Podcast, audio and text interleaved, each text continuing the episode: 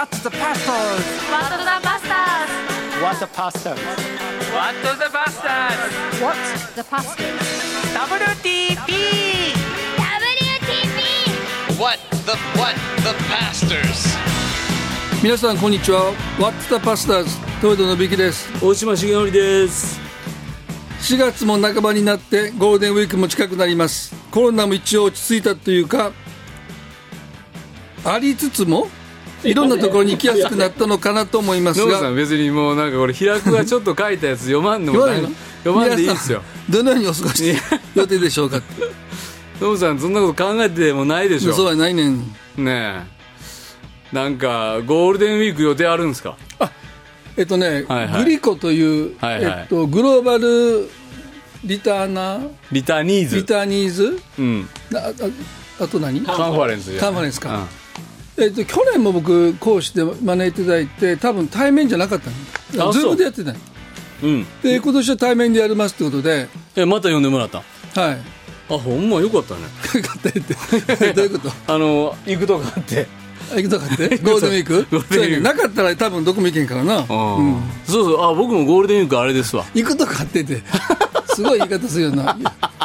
僕でも行くとかあんねんと。と なんか前ありましたよね。なんか用いられてますねみたいなのは、なんか行くとこあってええですねみたいな感じの響き、えっとね僕はねごあのあれですわ。えっとね奥多摩福音の家のねキャンプ。青年収容会。そうそうそう青年収容会おの講師よ。おおー。そうそうゆかと二人で行き行きますね。かなさん行くのグリコは行かない。あああ行く行くごめん。行く行く。講師はしないけどあ一緒に行く、うん。あほんま、ああいう大会ってなんかあのー二人で行けると楽ですよね。どういうこと？なんか部屋帰った後、うん。なんかものすごく寂しくなったりしません？いやそれはないわ。だって3泊4日やで。だから寂しいっていうか、なんか疲れるじゃないですか。うん。なんか緊張したりとか。一人の方がいいやん。いやいやいやあれどう思った？とかこう思った？とかしゃまあさ喋れた方。甘甘えん坊やな。なあ。そんなん。あそいやそうやろ？うもうなんかあれですよ。僕なんかはもうなんか今日の集会終わってどう思ったとかいう話とか。いや俺こう思ったけどあれどう思う？とか。でもさもうしげちゃんもいい年やんか。ええ年やね。でもう持ちられてるやんか。でもそんなん話すっていうのがすごいよな。それは。そのうんフィードバックっていうかさあそうそうフィードバック、ね、それはすごいやってるよなやってるよな。うんうんうん。まあ僕はもうそういうのないわあんまり。いあそう。かなさんも何も言うてくれへんの、や言ってもどうせ聞けへんって言われる 褒めてもでももう一人で部屋帰ってすることないじゃないですか、部屋帰って？あ部屋帰って。なんかもう、なんか何してるんですか？いやもう別にぼーっとしてたらいいやん。ぼーっと、本読んだりさ。うん、ディボーションしたり。デボーションせえへんやん。聖書読まへんやん。聖書は読めへんな。とか言って。読むわ。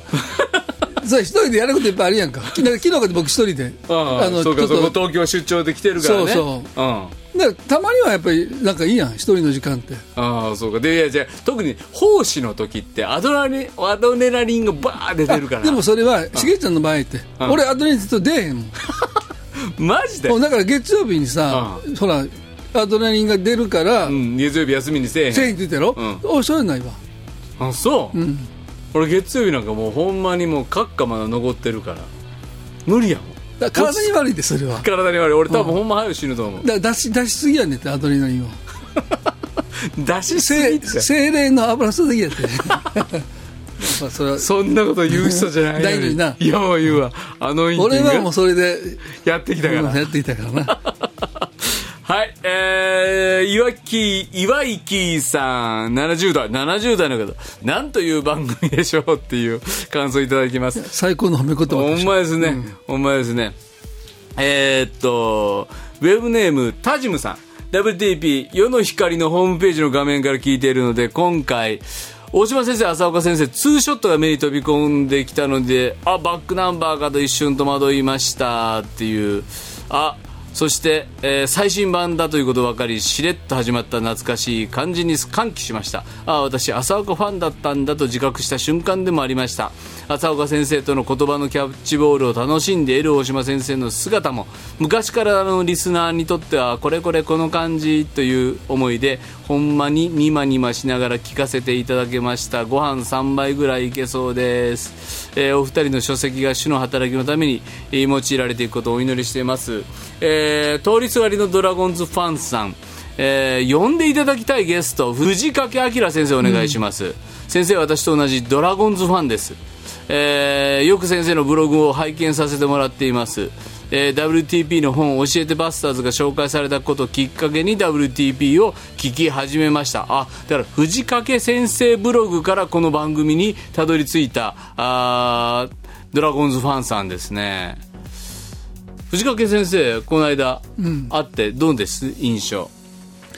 いやあの退任あの教授うん。は退任されたんですね、うん体調のことで、うんうんうんでまあまあまあ繰り返しになりますけど賞をいただいて、うんうんうん。でなんかえっとすごく励ましていただきました、うん。もっと頑張って、まあ、あの本をうん。あのどんどん書いてくださいって言ってくださって、うんうんうんでそれはすごい嬉しかったね。ここに藤掛先生来やぜひ。来はったらどうなるかね。いやーいいと思うよ。ね。その時読んでほしいぐらいよ。ノブさんちゃんと喋れるそういう時。いや無理。失礼のないいやいやそれ無理。早いね、早いわ失礼があったらあかんのよレジェンド界ってそうやねだいうのはからそれちょっともうわきまえるよそれは。でそこが心配よわきまえれるかっていやいやだってその賞の時僕ちゃんとやってたもん。やってたね。うん、やってたけどちょっとニヤニヤしてたけどね。うん、まあでも藤掛先生を呼んでもらえるんやったら僕その時来たいな。来てなんかちゃんとええ質問せなあかんよ、いや褒めてもらおう、うんいや欲しい藤掛先生のええのを引き出せる質問を、まあ、コラージュとかね。うん、コラージュ言いたいだけやん今。いやそういうとこよ。そこでまた笑ってるからあかん心配すんのよそれが。俺コラージュ苦手やねん。いや俺も苦手 それ言ったらおしまい でそやでそやで。もうあ次行こう、えー、感想 YO さん、えーいつもお楽しませてくださり私の質問取り上げていただきありがとうございました。心軽くなりました。あー、えーケリーさん。大島先生こんにちは。あ先生の書かれた本ほとんど読んでます。朝夕の主の祈りが好きです。えーその娘が5年前に受選した時もプレゼントしました。あその娘が20歳になり教会で成人祝福式をしていただきました。その時の教会からのお祝いは何だったと思いますか？えー朝夕を祈る主の祈り、まあ、2冊目もらったということですねケリーさん。はい、えールークさん。えー大島先生、豊田先生、今年も素晴らしい放送ありがとうございます。これ年末くださった。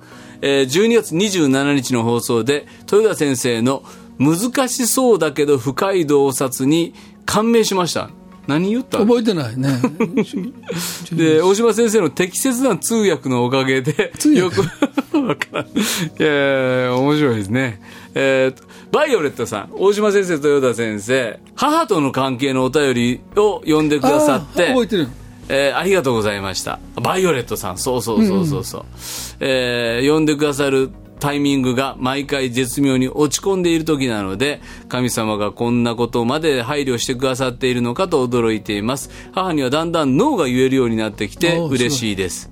とは言ってもノーを言った時は、あとは心身ともに疲弊しますが、ぼちぼちやっていきます。20代バイオレットさん。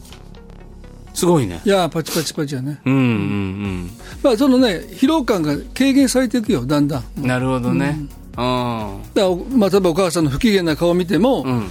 まあ、あんまりこうしんどくならなくなるんじゃない？うんうん最初それが嫌でさ、ん言えなかったけど、うんうんまあ、もうしばらくしたら気にならなくなるんじゃない？うんワイルドさんそうらしいですよノブさんのアドバイスによるとぜひぜひまた落ち込んでいるタイミングも含めちょっと進捗をぜひ番組にご連絡くださいえー、匿名さん、えー息子についてです息子からうん引っ越す彼女と同棲するああはいはいっていうメールが来ました、んどうしたらいいですか？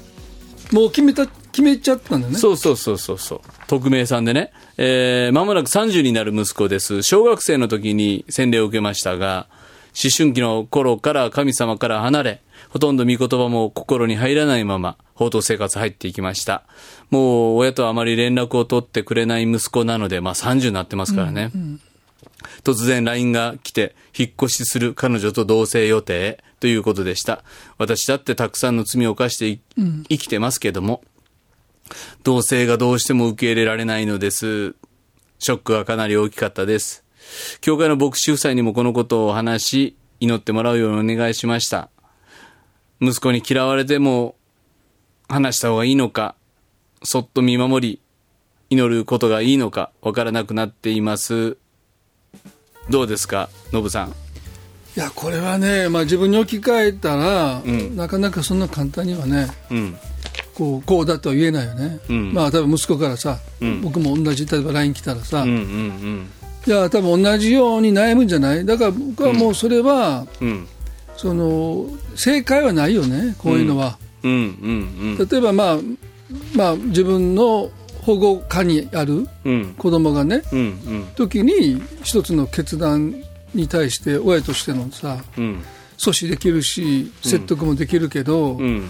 まあ多分かイメージとしては近くに住んでない感じだもんねそうね、遠く離れてるよね、うん多分。で30歳で、うん。まあ、ある女性と同棲しますっていうのは、うん。まあ悲しむのも分かるしいろんな感情も分かるけど、うん。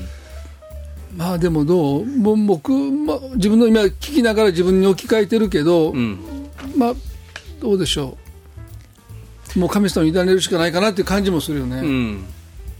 あと、もう、まあもう僕もこれは、その分からんからね、うん。一般論を言うつもりもないけど、ね。うん。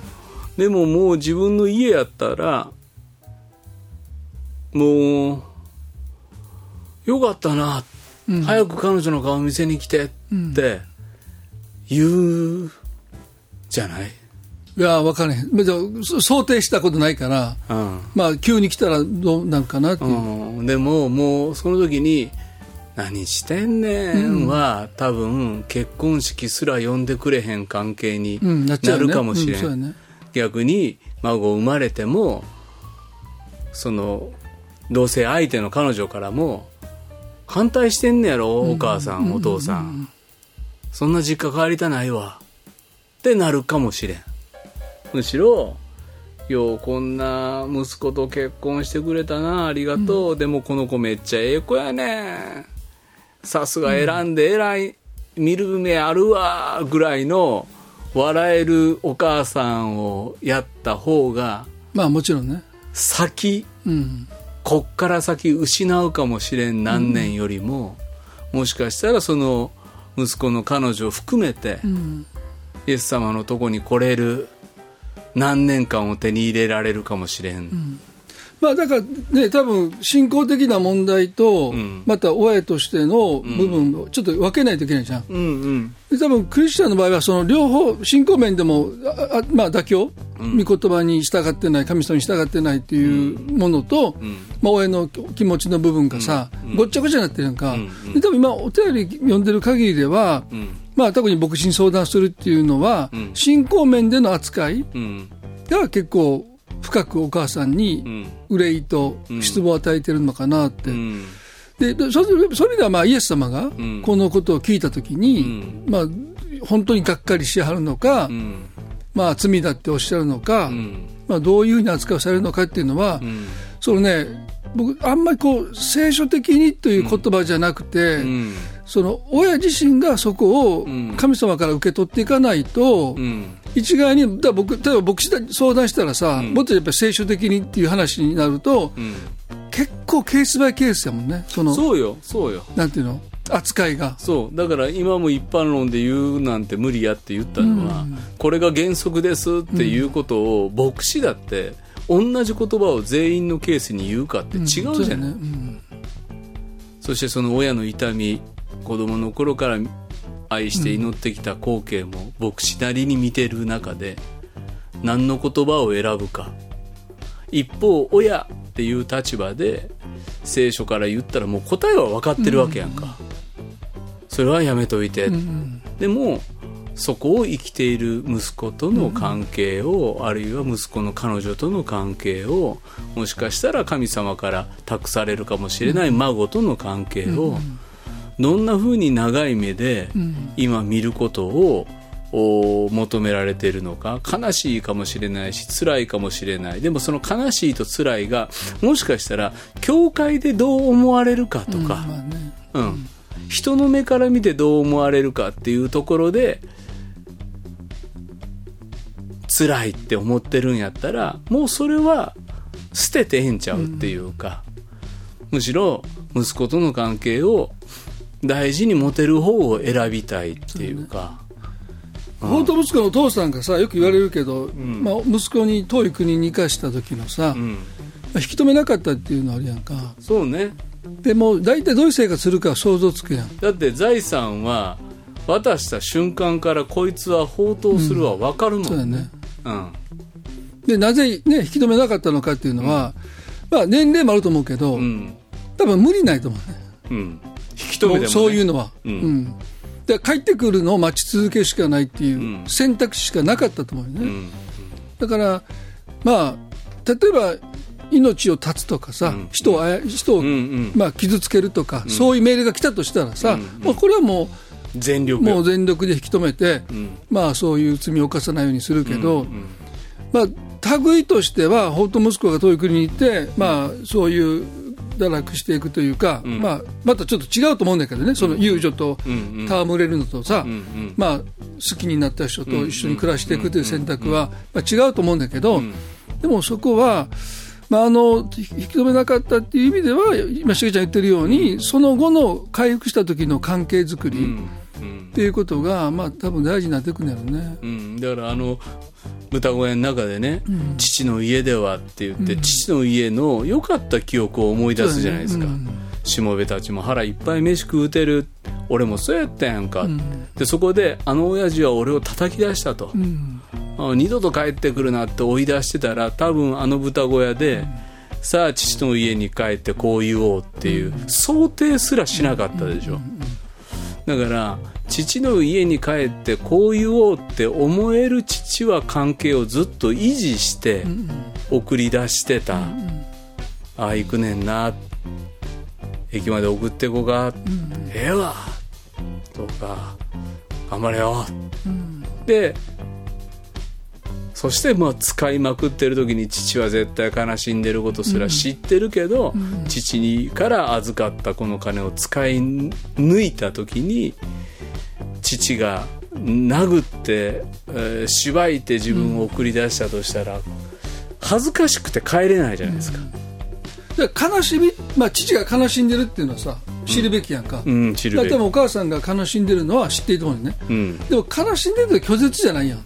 拒絶じゃなでい。失望は拒絶やんか、ん。あんたに失望した場っていうのは拒絶やんか、うんで僕は悲しむのはいくらでも悲しんでん違うの、うん。うん、で神様慰めてくださるしそれは。そうそう、ん。だからそりゃ悲しいよね、うんそんなの良かったなって口で言いながら心は泣いてんのは、それは僕だってやっぱりようわかるよね、こんな。わかる。うん、だって親だいぶ悲しませてきたやんかノブさんなんて、やいやいや僕はあのお母さんを。いや。ほんま。まあね確かにね。急にあまあ確かにって言うと思わなかったごめんなさい。でもやっぱり親悲しませてきたのにもかかわらずか悲しんでくれてもなかったら愛されてなかったってまた思うじゃないですか、あそこは別に悲しみもせえへんねや。そうやね。って思ったら、でもやっぱ悲しみはこぼれているから、うん。よ失望しない方がいい。失望はしたらあかんと思うね。うんうんうんそうね。うん。そうね。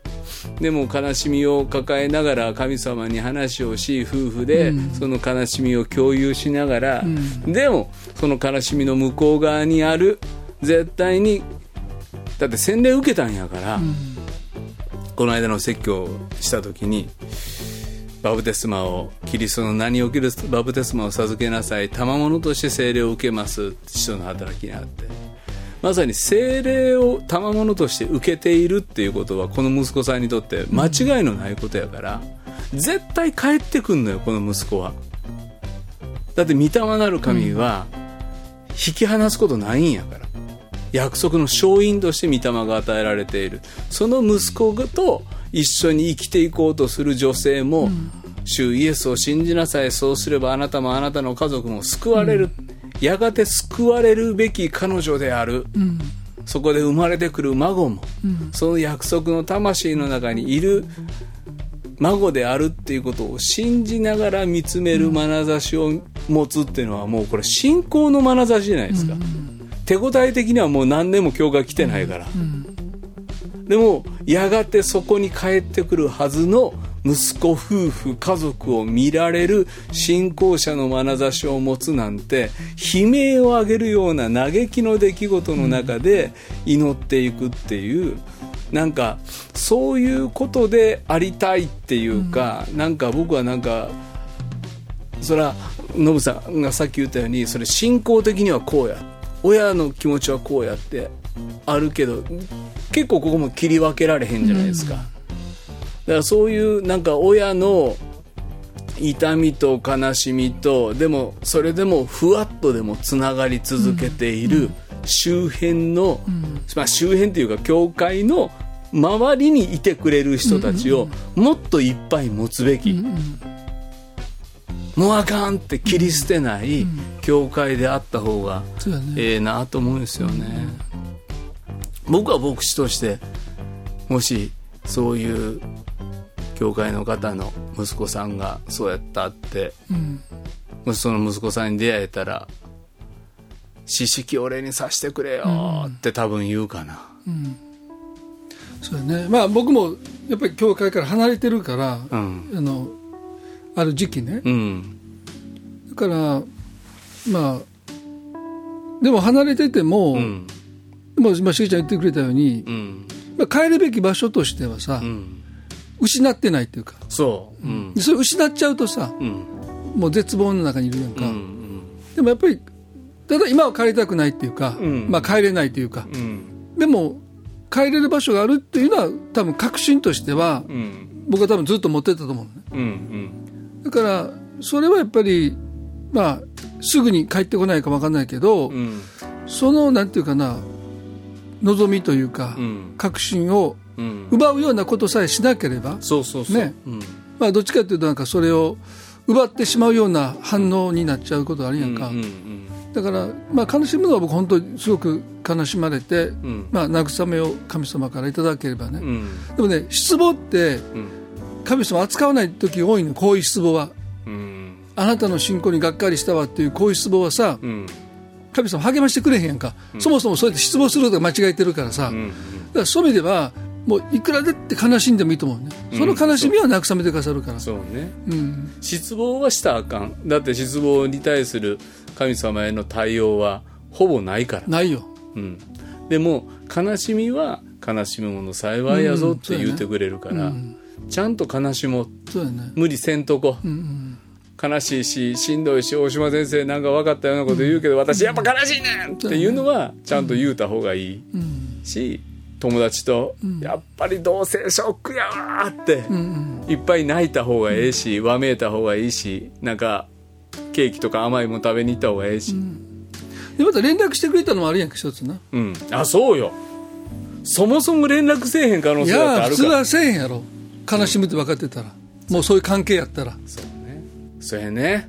じゃあ悲しませるけど、これで終わらないっていうのは子供の側にはあるよね絶対。そうね。これ言ったらもう俺ら終わってまうわみたいな話はあったらもしくは同棲した彼女がめっちゃええ彼女で 言い言いなさいって。お母さんには言うといた方がええ、親には言うといた方がええって言うてくれるようなええ子かもしれんから、で大体普通悲しむのさ彼女の方の親が悲しむやんか割と。うん、うんうん。じゃあそりゃそうやね。娘うんうん。やろ？そうかも。だから息子と娘娘さんまあいるけどさ、息子さんの場合と娘さんの場合でちょっと対応違ってくるよな。分からんもうそれは。いやいやまあまあ例えば、そうそうじゃなくてもいいね。まあまあね。まあまあまあね。彼氏を連れてきたら会えへんやろ？会うて。会うの？会うよ全然。そうなん？もうすぐ風呂行くわ。そうなん？うん温泉行こういやそれは言ってるだけじゃうの？言ってない。絶対もうありがとう。ヤンキーでバリバリのヤンキーできるもうそれもありがとうっていう。ほんま？パリパリ反り込み入れてね。反り込みなんか逆にお前すごいなこの時代あ反り込み。そうなんや。俺も入れるわ言って。娘さんの親の気持ちは僕分かるんやな、まあそう3人やもんね5人兄弟で3人の息子やからな。だかあそうか、すごいね。すごいね。らどっちかというと迷惑かける、まあ、息子たちやから、ちゃんとやれよっていう側やんか、男の親の側としては、だからなんかちょっと違うよなと思う、いい彼女かもしれんから、ものすごくね会ってみたらもう福音伝えたら一発でクリスチャンなってくれるような彼女かもしれんから。うんそうやね。うん、かもしれないね。かもしれん、うん。もしかしたら教会学校行ってましたとか言うかもしれん、えー、そうやったんっていう出会いがあるかもしれんから。そこまで広げてええの。今度わからん。こうなってくるわ。どこまで？わからん。でもまあそれで神様なさることわからんもんね,、そうやね。それは確かに会ってみてさそうそうそうそうなんかそう会った時の瞬間でまた気持ち変わるかもわかんないあ分からんかもしれない、そうそうそう。そういうふうになんかし期待しよう、What the pastors? えー、枯葉作太郎さん質問えー2月7日放送の中で聖書を説明することと説教することは違うとおっしゃっていました。もう少し詳しくお聞かせいただけると嬉しいです。えー先生方比較的若い30代のメッセンジャーに伝えたいことなどありましたら教えてください。2月の？2月7日大島先生と中山先生なんで。あ資源の部屋か。あの、な資源の部屋ねゆうたくんにね、なんか、なんか、説教しとったな。やめてそんな言い方まある？あまあまあ違うけどな。いやいやいや、そう。すごいリスペクト感じたわ彼のら、なんで、うわ、嫌な言い方するな、ねえ。ほんま。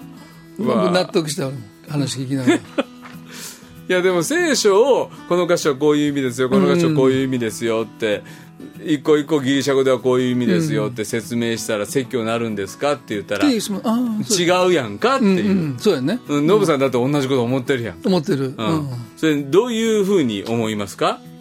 説明することと聖書を説教することの違いは、まあ、ただ説明だけやったら仲介書んだらいいやんもう、うん、読んだらいいうんね、な有名な人がちゃんと説明してくれてるから、うんうんまあ知識としては入ってくるやんか、うんうんで僕たちはライフチェンジングやからな、うんうんその人が内面がどう変わるかやから、うんだからもう本当に聖書の知識として、ん。やったら仲介書たくさんあってさうん。うん説教書読めばいいわけで、チャット GPT やったっけ何やったっけ？ねそれ？なんか最近 AI が。やってくれるやつな。あそあれに聞いたらええねん。そうやね。この箇所はどういう意味う、ですかって、うん。そう、で大体当たり障りのない答え書いてくるやんか、うんでもそこに命はないから、うんうん。いくらああいうやつやったって、うんうんうんで僕たちはさやっぱりキャッチボールしてるね。向こうは黙ってるけど、うんうん。絶対説教ってキャッチボールしてるやんか。してるよ。してるよ。明らかに。いやいやちょちょ俺うん。俺のことだよ してるよ。してるよいやいやいや。今新しいこと言ってんだ俺。こんななんか ごめんなさいごこういうい。ふうにもまあまあしてしてるはい。してます。そして。ほんでどうぞどうぞ言ってていやいや違う違う違う。あのライフチェンジングでしょ？でどういうことライフチェンジング？いやいやキャッチボールねキャッチボール。キャッチボールそうそうそう、んしてんやろ？キャッチボール。だからやっぱり説教って、うん。この群れのうん。一人一人に向かって喋ってるじゃないですか、基本ね。基本、うん。でその一人のライフチェンジングをまあ、まあ、ライフチェンジングって僕はあんまり普段使わへんけどその一人一人一人のことを祈りながら生まれてくる神の言葉が届いていく時に、その人の人生を変えるでしょ、で多分それは他の教会で語った時とはまた違うものが起こるわけですよ。で聖書の説明はどこでも同じことを言うわけです、そうやね。うん。でそれはキャッチボールっていうのはその魂とのやり取りがその群れの中で起こるからじゃないのと思うよね。うん。だからすごく反応がいい時とうん。反応ない時あるもんうんねうん。同じ内容で。同じ内容でも。で大体そういう時ってさうん。前回良かったからうん。この説教使えると思ってうん持っていくわけよ。持っていったらうん。ダメな時あるもんね。あダメな時ある、それがやっぱり説教っていうのの不思議さと面白さやったりしますよね。で原稿で読んだらさうん。なんじゃこれって思う時あるねん説教。ほうほうほう。わかる？どういうこだからだ僕は今まで過去に話した説教をもう2回使われへんねん基本的に。とうん。なんかもう響いてこないなんかへえだから同じ、うん同じ箇所やけど、んうん。ゼロから作る。うんうんうんでやっぱりこれどっかでまあその時はすごく恵まれたって言われてもうんうん。その原稿読んでてうん。なんかなんか違うなっていううんうんうん。あるやん。あわかりますわかります。うんうんうん。だからすごい説教師読んでても、うん。またちょっと違うっていうかそれよりもんなんか拙い、うん。まあ、例えば若い説教者の説教を聞いた時の方がうん。恵まれる時もあるかな、うんうんスポルジョンとかそういう有名なさ、うんうんうん。説教師読んでも、うん。うんやっぱりだからもう精霊が働く、うん。そのなんていうの？うん。中で語られる言葉と、うん。まあ、僕たちがもちろん準備もしてねしっかりそ備えてはメッセージするんやけど、うん。まあ、そこはやっぱり全然違うなっていうか、うん。そうですね、うん。えっ、と多分枯葉作太郎さんは、あー4月から礼拝説教を月1で行うっていうことなので、またこれねやっていくと分かるよね、うん。まあ、ぜひね説教をさせてもらえる機会があったら、どんどんやってみて、そしてどんどんあこれ言ってたノブさん先生言ってたあれか。うん。でこういうことかみたいな体験していくっていうのは、御言葉を語ることの中で理屈じゃないっていうか、それ分かってくることはあるんじゃないかなと思います。若い30代メッセージャーに伝えたいことありますか？まあ、30代そうやね。あのやっぱオリジナリティをうん。持ってほしいですね、うーん真似したりせず。うん、でやっぱり自分を通して神様が語ってくださるそうね。時に、うん。そのまあ自分多分楽器に例えたらさ、うん。自分がどういう楽器なのかっていううん。ね。でそのひ響くところって、うん。まあそれぞれあるやんか、うんうん。人生の集大成やから、ね、集大成やから。ううんん。だから僕を説教者として神様が作った時に、うんどういう音色というか、うん。音を響かせようとしてるのかっていううん。その説教者としてのまあ自分の姿うん。をやっぱりで多分それは、まあ、シシャンでメッセージしててうん。明らかに熱がすごい入るとこと、うんうんでそれはたもう分かってるわけやんかうんうん。そこは。うん。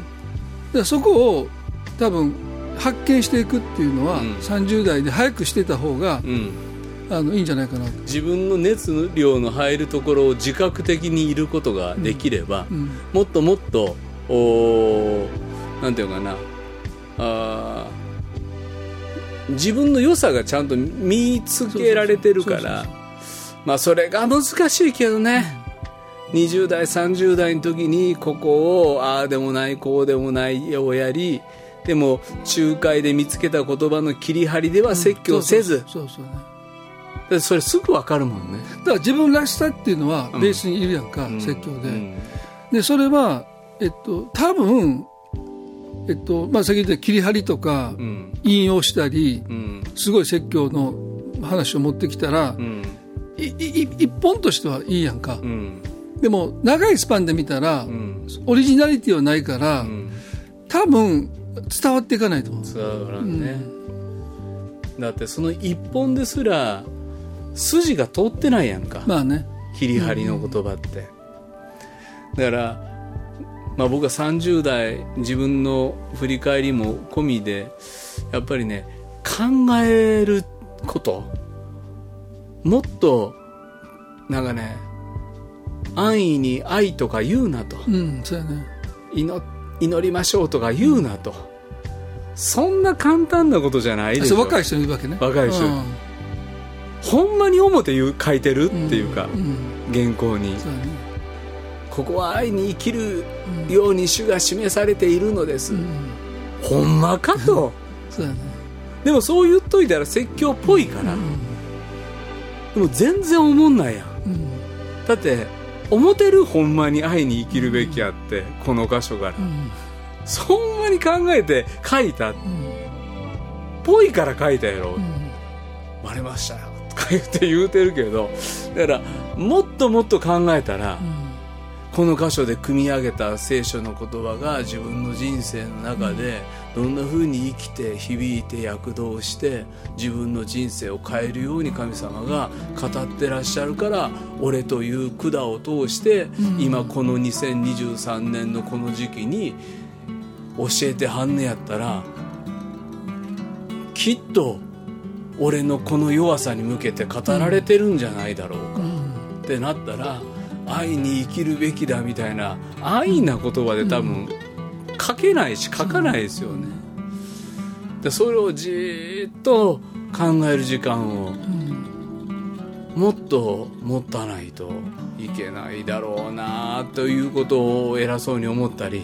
でもそう違う。だから僕しげちゃん見てても思うけどその説教と説教者の中にハレーションを起こしてないやんか、まあ、なんていうかこう、うん。でちょっとでもそこがハレーション起こったら聞いてる方はもうもうもう聞かれへん。聞かれで俺も聞きたくない。この先生ほんまに持ってるのかなって、しうん。一瞬でも思われたら、ん。もうもう入ってこないの。うん入ってこない。だから30代って、まあ、若若いけど30年生きてるから、うん。その自分の30年の人生を振り返ってさ、うんその真実味の自分の中での種の真実さっていうのはあるわけやんか,、うんうん。だから俺多分まだそんなまだ僕の場合やったら、うん。イエス様の涙流してるとこにあのしげちゃんほど反応せえへん自分がいるわけよ、うんうんわかるなんか、うんうんうんうん。逆に言うとまだ俺反応してるかもしれんけどノブさんの年になったらもしかしたらいや泣いてるって。いやいや泣いてる。ってあ俺は。俺だから泣いたことないもんだからそうあんまり、うん。ずっと。うーんなるほど。若い時から。だから楽器が違うのよね。そうそうそうそう、うん。そう。うん。ぼ僕まず乾いてんねん俺の場合。音音が。うん。でしげちゃん湿ってんねん。だから。だから年取ってそこは変われんと思ってだからもう5060になっても湿ってるねん。どっちがええの？いやいや両方いるんちゃうの？うんそうね、うん。うん、そうね多分ずっと湿ってるかもね。いや思うやんそそういうやっぱりそのさやっぱりさ、うん。あの涙してうん。こう自分をうん。湿らせてきたやんか、ある意味で。なるほどね。自分のために泣いたことあるやろ？自分のために泣いたことなんていつもあるよ。俺それないねんあんまりだかうんかる？うんだからほんましげちゃん聞いてて、うんだから説教が、うんやっぱり自分のために泣くっていうことがうん。許されてるっていうのは伝わんねん。だから回収の人はいやこの苦しみのことで俺は泣いていいんやといううん。一つの泣いていいあのゆ許しを説教から受け取ってんねんえ今褒められてんの？そう褒めてる。あそうか。それは湿湿ってるっていやそれは自分のために泣いてきた人しか伝えれないよそこは。うん。俺は自分のために泣けるっていう人の説教を聞いてると、ん。あここで私泣いていいんだっていうさ、一つの泣いてよと許し、うん。で俺は自分のために泣いてないから、うん。わかる？な説教になってそういう、まあ、泣く人はいるもんな泣く人いるんだけど、その涙の意味が違うと。うーん。で僕はしげちゃんの説教を聞いてて、また回収の人がその涙してる、まあ、僕は礼拝に行ったことないし、直接見たことないけどあこの人たちはこのことで泣いていいんだという一つの慰めを得てうん涙してんだなっていうのは容易に想像できる。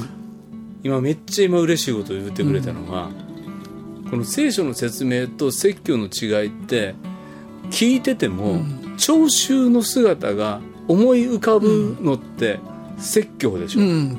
僕もノブさんの教会のニューライフは思い浮かぶもんね、うん、ここで絶対あの人笑ってんなとか、ね。た確かにね。あの若いあの女の子が「おい!」みたいな言うてんなとか、豊田信之という牧師を楽しんでいる光景が説教に現れていると思うのよね。だからちょっと褒めすぎやけどな僕ねちょっと今日しげちゃんはな。褒めすぎたなちょっとな、ありがとう。今日もそれだけでご飯。うん、5杯ぐらいいってもらうとな、うん。しっかり。はい、いただきたいと思います。あそこでですね、今日は、あ最後、OBI からあ山村聡先生に来ていただいて、えー実はノブさんとか、あゲストのタンタンとか、ああるいは高木誠一さんとかですね、えー説教者の方々が、あこのゲストの方々が、あ今度 OBI で、えー2020 3年の4月からですね、えーもうすでに授業始まってますけれども、じゃあちょっと山村先生出てきてください。はいはいはい。お久しぶりに、どうもお久しぶりです。久しぶりに。山村です。山村聡先生です拍手、はいありがとうございます。ねあのー WTP 出てくれた時には随分と、滑ったっていうね。滑った？滑った。うん滑った回。滑った。回ベスト3に挙げられて。あそう。はい。全く噛み合わずね。噛み合わず。俺そんなこと聞いてへんよっていうことをお答え。ねいいんだよ笑ってもらえればね。大体湿ってるし乾いてる方だから僕。乾いてるよね。うん。乾いてる。乾ききってるとかあよく分かったも本当に。うもう割れてるよね。乾いてる。楽器が。そういう楽器なんだ。枯れてた方がいい音が出る。ものもある。そうだね。うん。それでニコ様が響く人もいるよね。そうそうそう嬉しそう。嬉しそう。今日のは良かった、今日のは？とか言ういやいやいやいねはいじゃあちょっとどんな授業が今年2023年の？2023年、はい。もうこの放送の時は多分ですねもう、はい。あのし春学期始まっちゃってるので、はい。もう募集ないんですけども目玉はですね、はい。木曜の夜、うん。浅岡先生が長らくうん。教えてくださってたその枠に、うん。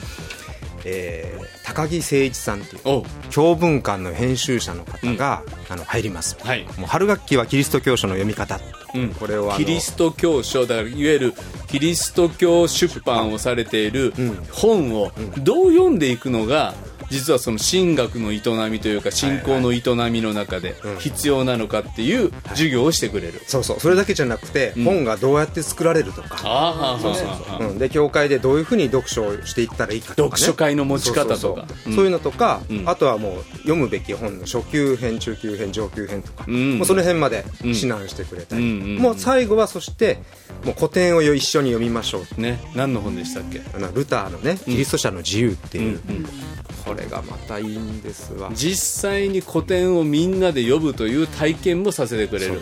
でもこれはもう4月の受講で。受講でもう締め切っちゃっててスタートしてるので、ああこれ残念なんですけど。もう何途中でなんか参加できないの？ちょっとそれはできないです。あのね実はですね、もう3年ぐらい構想ができててうん。多分シリーズするとうんじゃあ高木誠一さんは、あのこの1回をちょっと取れなくても。あそうそう。まだ大丈夫です。大丈夫じゃないか。はいで他に。ちなみに高木さんは、うんうん。秋冬学期も、うん。今度はですね信徒のための進学講座、うん。組織進学の、まあ、教義学のお話。でご自分牧師じゃないしね。牧師じゃない信徒としてあるいは教会の役員としてとか、またいろんな教会の中生きている人だから、はいはいはい。進学するってこと。そうですね、うん。本当にあの教義学、まあ、使徒信条を紐解きながら、うん。まあ、教会の言葉を、まあ、信徒の立場で、うん。あのこう講義してください。今回そういう講座です。今回も秋冬ね今回も役員としてね教会喜んでいきたいと思うんですみたいなはいはい。ねリスナーさんのお便りありましたが、そういう方にぴったはい、りです、ぜひねぴったりの OBI の講座があります、ええ。他には？え他にはもうそれはもうあれですよ、うん。えっと冬学期我らが、我らが。豊田信之先生。はい。冷静の進学。金曜のうん、夜金曜日ね金曜日の夜ですけどね。霊世の進学っていうのはノブさんどんな話をするんですか？あの多分ねあのカリキュラムに書いてると思うけどね、うん。そのまあそんなにこう深い話というよりも初級編で、初級編はい、まあの10回ですからね。そうですね、うん。あのまあ、イエスに似るものにどうやって変わっていくのとか、で自分を愛することとか、まあ、安息日とか、はいはい。まあ、そういう、まあ、あんまり進学校でも教えてないからだからぜぜひこの機会に、僕はある進学校で教えてるけど他では多分ねあんまり聞けない内容かなと思います。そうですね。ぜひ。えはい。えあのぜひぜひ。あの実は今年2022年は神戸改革派進学校の吉田隆先生がやっぱりキリスト教の霊性っていうことで、歴史進学の立場でうん。講義してくださったんですね。古代から現代まで、だけどそういうアプローチと違うんですよね豊田先生は、うん。もっと実践進学的なね、うん、クリスチャンライフに関わる霊性ですよね。はい、はい。えー OBI の授業を受けたいと思うとですね、うん。ホームページに行けばいいあそうですね。ホームページで、うん。あのこれからですと聴講の方、うん。あの秋学期冬学期の,、うん。あの聴講募集できますので、うんうん。8月ぐらいがですね、まあ、その募集の期間になるので、うん。ぜひあの今からでも聴講でっていう方がいらっしゃったら。だって今ね最近うちの教会であの洗礼準備クラスやってる人はヘブル語を先生教えてくださいって言われて、でうん無理ですって言 ってね。あの OBI 言ってくださいっつっそうね。てであのーいわゆるね語学も充実し始めたんですよね。うん。ね。ギリシャ語ヘブル語ありますよ、まあ、ね。毎年じゃないんですけど、うんうん大体3うんうん。年サイクル2年サイクルで、ね神田慶奈先生も人気だっていうねギリシャ語の。あそうですそうです。ね。発音が違うんだと思ってえー。山村先生が分かったように喋ってたギリシャ語の発音が。全然違うんだ。と、恥ずかしいね。うん。うん俺も目から鱗。あ本当。でもでもそういうのも襲われる牧師の人もですね、うん。あ改めて勉強しようって思う人がいらっしゃったら。牧師の方が一個聴講していただくといいかなと思うんですようん。ね、そしたらね、うん。この進学校は安心な聖書学校だなっていうふうに思っていただけるんではないいたかとだけると嬉しいですねはいということで、えーお茶の水聖書学院から山村先生が来てくれましたありがとうございましたどうもありがとうございました貴重なお時間感謝しますはい。ということで皆さんからの番組への感想リクエスト待ってます。近況もぜひ教えてください。番組ウェブページの投稿フォーム使うと便利かと思います。えー、ノブさんへの質問、ノブさん会はですね、こうやってノブさんがどんどん質問に答えてくれるので、皆さんのお便りぐっと増える回になりますけれども、おこんなこと聞きたいなと。今回面白かったのはやっぱ聖書の、うん。あの、ロバの子のとことか、うん。あの、イチジクの木枯れたとことか、えそこそんな風にみたいな。面白かったじゃないですかそうだね。うん、だからこの箇所どう読むの？とか私こう読むんですけど合ってますか？とか、うん。なんかそんなのも。うん。でバークレーはやっぱり違うんですか？とか。読まない方がいいですか？とか。そうだね。ノブさんどうですか？あのー次はいつ来てくれるんですかね？次はいつなの？今3月。次はいつなの？次はいつなのって言って開くを見ても開くは分からないですよね。いやもう来てくださったらもういつでも。いや、あの7月に、うん。ほら。あそうか7月ね7月に今度は女性のミニストリーワーカーリトリートやるからそれの前後。でも5月に僕あ行くやんか。何やった？っけ首都圏首都圏選挙あそうそうそうそうそうそう。首都圏選挙セミナー。あこれ言うとかなあかんね。首都圏選挙セミナーで先生牧会って何ですかという牧師対象の牧会について学ぼうっていうのを、えー、とカンバーランド講座のお松本正弘先生基調講演で浦和福音塾協会の坂野先生そして豊田信之先生我らがあ3人がですね、えー松本先生のレスポンダントとして坂野先生と豊田先生があ応答し、まあ、僕は全体のファシリテーターとして参加するっていう、えっ、とね5月の22日。なので、えーまだ場所は？場所はねお茶の水クリスチャンセンター、えーこれはねもういわゆる人数制限上限持たないのでぜひですねえーお茶の水クリスチャンセンターのフェイスブックあるいはホームページからあ案内がどんどん出ているはずです。私も平久さんもこれで、えーこのリスナーのお WTP のサイトからもですね案内出していこうと思うので、えー牧会について、えー若い牧師の方ああるいは牧会って改めて何なんだろう。っていうことを学びたい方はあーぜひ来てください。5月22日月曜日朝10時から15時まで参加費は多分1000円、えー豪華弁当1000円以上の弁当がついてくる1000円、なので、えーお食事の交わりも大切にしたいなっていううそんな願いのあるイベントです。これに合わせてのぶ参会の収録できるという、そうですね。ねはい、ということで、えー豊田信之先生来てくれました。今日の「ワット・ザ・バスターズ」大島重則と。豊田信之でした。あ山村聡でした。はい。次回放送は4月27日木曜日。また7のつく日に。さよなら。さよなら。さよなら。この番組はラジオ世の光テレビ「ライフライン」でおなじみの PBA 太平洋放送協会の提供でお送りしました。